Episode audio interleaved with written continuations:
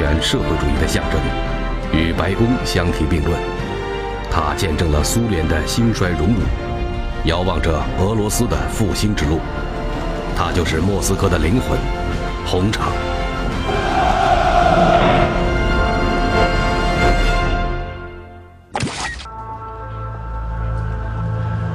二零零一年九月十一日这一天，几乎全世界的人们都通过电视看到了飞机撞向世贸大楼和五角大楼的新闻画面。九幺幺事件让两个昔日的对手站到了一个战壕。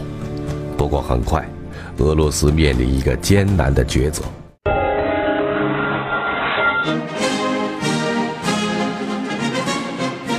二零零五年五月九号，莫斯科红场举行了纪念反法西斯战争胜利六十周年盛大庆典。中国国家主席胡锦涛和来自世界五十多个国家的领导人齐聚莫斯科。这一次，美国总统乔治·布什来到了曾被其父亲老布什称为“邪恶帝国的心脏”莫斯科红场，和普京交谈甚欢。在以前，人们很难想象。这两个前冷战敌手的领导者会发展出个人友谊。二零零零年，当普京获选总统之后，他首先把寡头们赶出俄罗斯的政坛。不过一年以后，他面临了一个更强大的对手——美国新任总统乔治·布什。冷战虽然已经结束，但空气中仍弥漫着相互猜忌。双方都有巨大的核武器储备，两国的特务在大使馆潜伏。但是在普京看来，白宫易主是一个好兆头，他希望俄罗斯与美国建立一种新型关系。二零零一年六月十二日，美国总统乔治·布什抵达西班牙首都马德里，这是布什上任以来的第一次欧洲之行。十六日，在斯洛文尼亚的一个城堡。他与普京进行了第一次会面。Question to um, President Bush: Is this a man that Americans can trust? Uh, I, will answer the question. I looked the man in the eye. I found him to be very straightforward and trustworthy. Uh, we had a very good dialogue. I was able to um, get a sense of his soul. Good job, Mr. President. Thank you. Thank you. 布什说：“我正视着他的眼睛，看到了他的灵魂。”普京对布什的第一印象也很好。他说：“布什是一个非常有学问、很坦诚的人，人们称他小布什。在我眼里，他一点儿也不小。”虽然双方都象征性的抛出了橄榄枝，可是想要让两个积累了五十年斗争经验的对手取得彼此的信任。还真的需要一个漫长的过程。不过三个月以后，随着一个契机的到来，普京决定出手。二零零一年九月十一日这一天，几乎全世界的人们都通过电视看到了飞机撞向世贸大楼和五角大楼的新闻画面。世贸双子塔的轰然倒塌，让所有人感到震惊。普京当然也不例外。Был здесь, в Кремле. И если сказать честно и откровенно, я не сразу понял масштаб трагедии. 就说九幺幺之前一天，就九幺零，普京给小布什打电话，所以有可能有重大的这个异变、重大的反常的安全呃情况会发生。然而，美国人似乎并没有听进去。如今，一切都化为了现实。 在白宫地下通道，不时宣布美军进入高级戒备状态。对于九幺幺这样的恐怖袭击事件，普京对此早有预测。美国前任的国家安全事务助理和国务卿康多利扎赖斯女士在她的著作《无上荣耀》一书中，回忆起她跟普京见面的时候，也谈到了，实际上美国当时也收到了很多情报。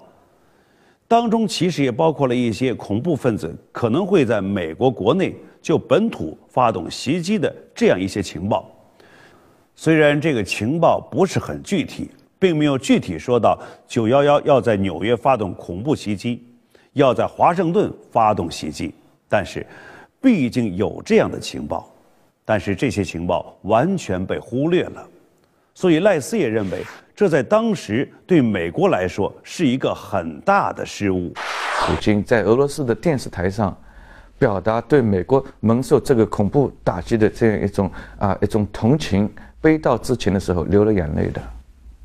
这个极大的感动了小布什。小布什是一个很感性的人，看到人家对美国受害这么同情。很多别的地方一些人面上跟你说说，其实呢是不是发自内心？甚至有的人为美国受害还很还很开心啊。那个普京是流眼泪的，所以他就觉得你是我的 buddy，是我的朋友啊。这是那个当然是一个很能够拉近双方之间关系的一一个一个政治的一个互动。九幺幺事件让两个昔日的对手站到了一个战壕，不过很快。俄罗斯面临一个艰难的抉择：北约打算攻击阿富汗境内的基地组织，但是北约在阿富汗附近没有军事据点，因为那里是俄罗斯的势力范围，所以美国人提出要进入俄罗斯控制的腹地。俄罗斯的军方非常反对的，这俄罗斯的后院、俄罗斯的奶酪容不得美军进去啊。Вот. И были высказаны опасения, что когда американцы придут, начнутся, возможно, такие не очень выгодные для нас политические процессы. Подавляющее большинство, даже те, у кого были сомнения, не сомневались в том, что такое сотрудничество э, в новом качестве необходимо. 普京认为时代已经改变，俄罗斯应该站在北约一边，允许北约使用阿富汗邻国基地。 为了获得支持，他甩出了一条很微妙的理由：联军将帮助俄罗斯扫除阿富汗境内的车臣恐怖分子的据点，此外给美国提供了反恐支持，华盛顿也就没有资格再对俄罗斯打击车臣恐怖分子的行动说三道四了。就在九幺幺事件发生的前四天，普京表示。只要车臣分裂分子承认并遵守俄罗斯宪法，所有的武装分子无条件交出武器，并交出所有有血债的主要匪徒，俄政府可以与他们接触和谈判，但时间最多不得超过三个月，因为拖延时间已经没有意义了。四天之后，九幺幺事件爆发，由此在全世界范围内掀起了一场把美国也牵连进去。并以美国为首的反国际恐怖主义浪潮。九月二十一号，普京在接受德国记者采访时说：“不应当得出这样的结论，即在莫斯科炸毁大楼的是争取自由的战士，而在其他国家搞这种活动的人是恐怖分子。其实他们都是犯罪分子。”伴随九幺幺事件后的一系列针对国际恐怖主义的打击行动，从一个侧面表明。俄罗斯在车臣反恐问题上，已经从过去看西方眼色，逐步向自主形式转变。普京在此问题上同西方的斗争再次取得了胜利。九幺幺事件后，普京跟美国总统小布什的关系也可以说又跨进了一大步。跟小布什关系，你看一年当中，最多的好像要要会见五六次。有什么事情，你看拿起电话，热线电话就可以打。呃，创造了好多新名词，一个叫“不打领带的外交”，还有叫“家庭外交”，就是小布什请他到家里面去，呃，喝茶、喝咖啡，庄园里面去，然后普京也请他来，开创了这种欧美之间的领导人之间非常密切的关系。这样一来，到两零零五年的那那一档，啊，就是二战结束六十周年那场红场的呃阅兵式呢。呃，小布什也来了，这是因为他们在美国的九幺幺这问题上是有一些良性互动了。普京对于歼灭车臣叛乱分子的态度一向是坚决的。俄罗斯在车臣的部队已经将车臣叛乱分子逼到了绝境，但残余的车臣叛军心存不甘，他们开始疯狂地策动针对俄罗斯联邦的恐怖袭击。那年秋天。俄罗斯正在火热上演一部名叫《东北风》的音乐剧，车臣战争的烈火很快就蔓延到了剧院。非法武装劫持人质的头目巴拉耶夫要求俄罗斯在一周内撤出车臣，否则他将引爆俄罗斯轴承厂文化宫大楼。他们警告，警方每打死他们一个人，他们就要杀死十名人质。二零零二年十月二十三日，四十多个蒙面人闯进了莫斯科的一家大剧院，其中包括被称为“黑寡妇”的车臣军人遗孀。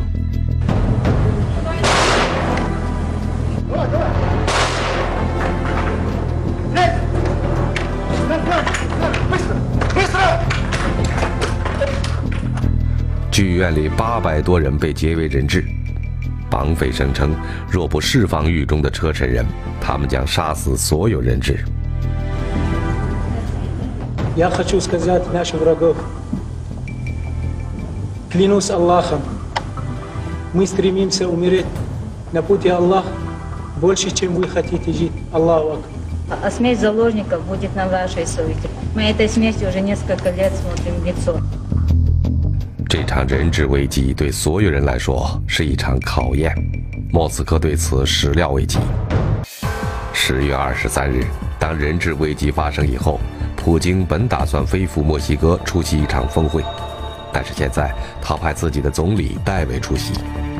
二十四日一整天，普京几乎没有休息，俄罗斯的强力部门负责人不停地向他汇报劫持事件的进展。而他则要获得更多的信息，以尽快制定解救人质的措施。当天，美国白宫发言人表态，值此艰难时刻，美国政府和美国人民将坚定地与俄罗斯人民站在一起。这条消息倒是让略感疲惫的普京得到了一些安慰。那么在九幺幺以后，美国对于车臣问题的看法也发生了改变，也是把一些车臣的非法武装的组织认定为了恐怖恐怖组织。特种部队和绑架者对峙了三天。十月二十六日，特种部队向剧院内发射了麻醉弹，然后发起进攻。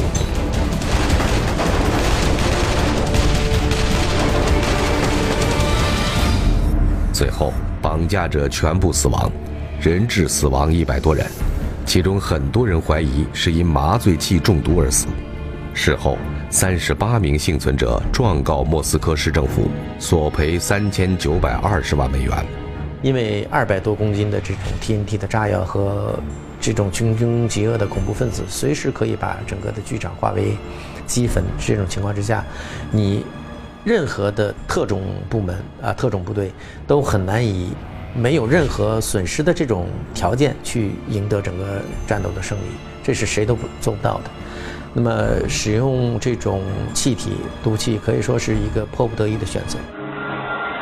这场震惊全球的莫斯科剧院人质事件，事后，人们把这场恐怖袭击事件称为俄罗斯的“九幺幺”。然后，这样的恐怖事件仍然没有结束，甚至在2004年普京连任总统仅仅四个月后，车臣恐怖分子就又给他送上了一份极其血腥的大礼。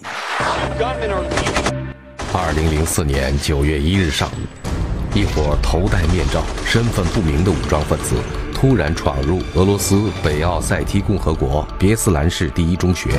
把一千两百多名刚参加完新学期开学典礼的大部分学生、家长和教师赶进了学校体育馆，劫为人质，并在体育馆内及周围安放了爆炸物。恐怖分子通过扔出的纸条提出，俄罗斯从车臣撤军，并且释放当年六月被逮捕的恐怖分子。下午一点。俄罗斯总统普京返回莫斯科，在机场紧急召开会议，一边是上千条在死亡线上挣扎的生命，一边又事关国家独立、民族完整，硬汉普京陷入两难选择。此时，俄罗斯反恐特种部队阿尔法小组已经赶到现场，在两年前的莫斯科剧院人质事件中。阿尔法小组通过在剧院释放麻醉气体，兵不血刃地解决了危机。可是，当年这出其不意的奇招，在别斯兰事件中却不再适用。为了应对这一招，也是他们的装备里边也是有防毒面具的啊。他所以说，如果在恐怖分子有了防备，而普通的人质他们没有束手无策的时候，再释放毒气，受受害的只能是这些人质。时间过去了三十多个小时，恐怖分子和解救人质指挥部的谈判始终毫无进展。上千名人质家属等候在校门外，场面变得极易失控。九月三日下午一点左右，俄罗斯紧急情况部人员经过绑匪同意以后，进入学校运送被打死的人质尸体。守在学校门口的人质家属们期待着他们能带出好的消息，可是就在不久之后，学校里突然传出两声巨大的爆炸声。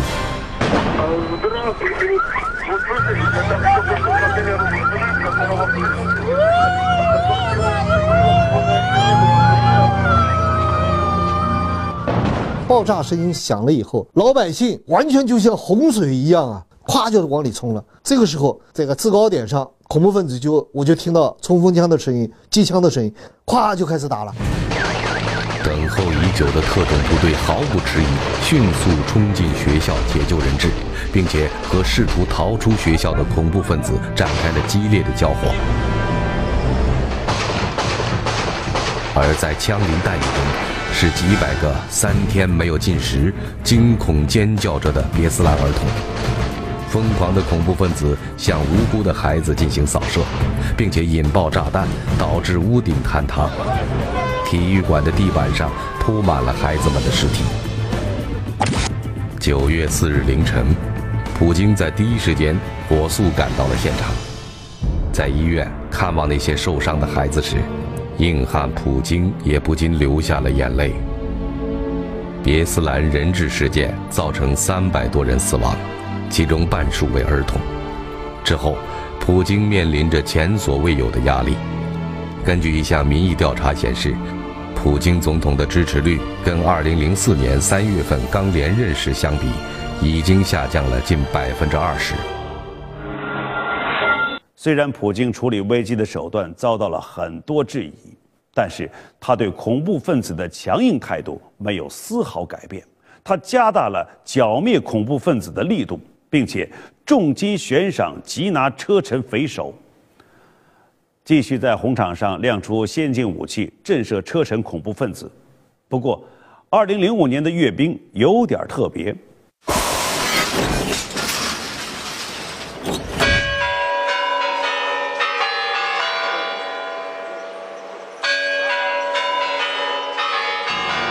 五月九日，莫斯科红场成为举世瞩目的焦点。盛大的阅兵式将俄罗斯纪念卫国战争胜利六十周年庆典推向了高潮。胡锦涛主席与五十多个国家的领导人和国际组织代表出席庆典。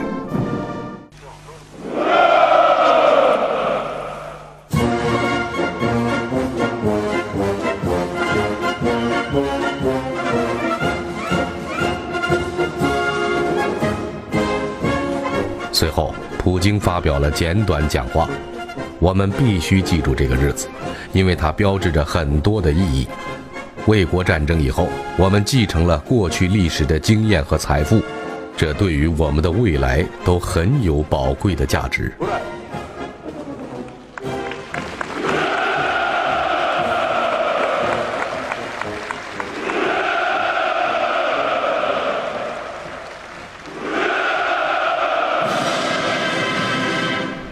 京讲话以后，军乐队演奏的俄罗斯国歌响彻云霄。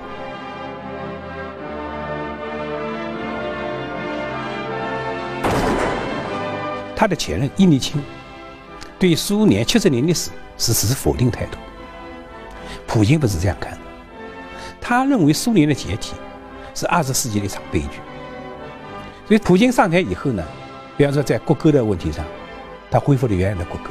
把这个国歌的曲调保留，但加入了俄罗斯的这样一个歌词，那么既是显示出是一个呃苏联到俄罗斯的自然的传承，同时显出这是两个不同国家、不同时代的人，但是都有俄罗斯的血脉，啊，过去苏联是个联盟，今天俄罗斯还是有很多加盟的这共和国的，车臣就是个共和国，还还是个联盟。所以呢，俄罗斯不会做苏联第二，就是又变成一个分裂的一个一个一个国家。随后，整个阅兵式中最感人的一幕出现了：两千六百名亲历卫国战争的白发老兵，佩戴着奖章，手持怀念逝者的红色康乃馨花束，出现在红场上。五十多个国家的领导人和嘉宾全体起立，向老兵致敬。那一刻，俄罗斯与苏联的形象合二为一，卫国战争胜利的荣光洋溢在每一位老兵还有普京的脸上。接着，阅兵式进入现代部分，步入红场的是由七千多名官兵组成的十八个营级方阵，方阵步调一致，编队紧凑。所有方阵通过以后，俄军勇士、雨燕两个飞行表演队。驾驶十架战机飞越红场上空，苏二十七截击机和米格二十九前线歼击机以每小时六百千米的高速在空中组成菱形，飞快地掠过红场上空。三架苏二五战斗强击机在空中划出白、蓝、红三色彩烟，代表了俄罗斯国旗的颜色。普京呢，他是能够正确对待历史的，就是斯大林。在历史上还是有贡献的，特别是在反法西战争斗争中，他的确是有贡献的。没有斯大林，也没有俄罗斯的今天。所以，一个一个民族要正视自己的历史，不能正视自己的历史，民这样的一个民族是没有希望的民族。普京和叶利钦不同，他不是一个历史虚无主义者。普京尊重历史，他用俄罗斯伟大的历史唤起了俄罗斯人民崇高的爱国情怀。他也因此得到了人民的爱戴。普京正一步一步走向俄罗斯之魂，他能否带领俄罗斯走向更加强大？从他的老朋友前美国总统乔治·布什近期的采访中，能得到一些暗示。布什回忆起一段他与普京的交往趣事：普京第一次在白宫会见布什时，见到了布什的爱犬巴尼。但在美国家喻户晓的巴尼似乎并没有给普京留下什么印象。布什回访莫斯科时，普京在别墅让布什看了自己的拉布拉多犬科尼，并向布什夸耀说：“它比巴尼大一些、凶一些、强一些、快一些，也更难驯服一些。”华盛顿邮报记者彼得贝克评论说。与普京刚上台时相比，俄罗斯在许多方面更大、更凶、更强了，而美俄关系也绝对更难驯服。